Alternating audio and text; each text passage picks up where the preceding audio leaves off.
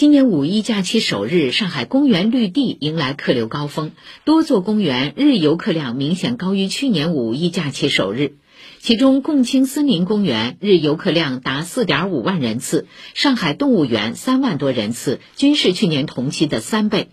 上海植物园近三点一万人次，是去年同期的三点六倍。滨江森林公园一万三千三百五十人次，比去年同期增加近一半。辰山植物园两万四千三百三十七人次，比去年同期增加百分之八十七。此外，今年五一假期本市推出文化民宿、都市观光、观剧看展、亲近自然四大类，共计一百四十九项活动，进一步优化假日文旅市场供给。其中，聚焦建党百年，永远跟党走，庆祝中国共产党成立一百周年，上海群众文化主题展演展示活动昨天正式拉开序幕。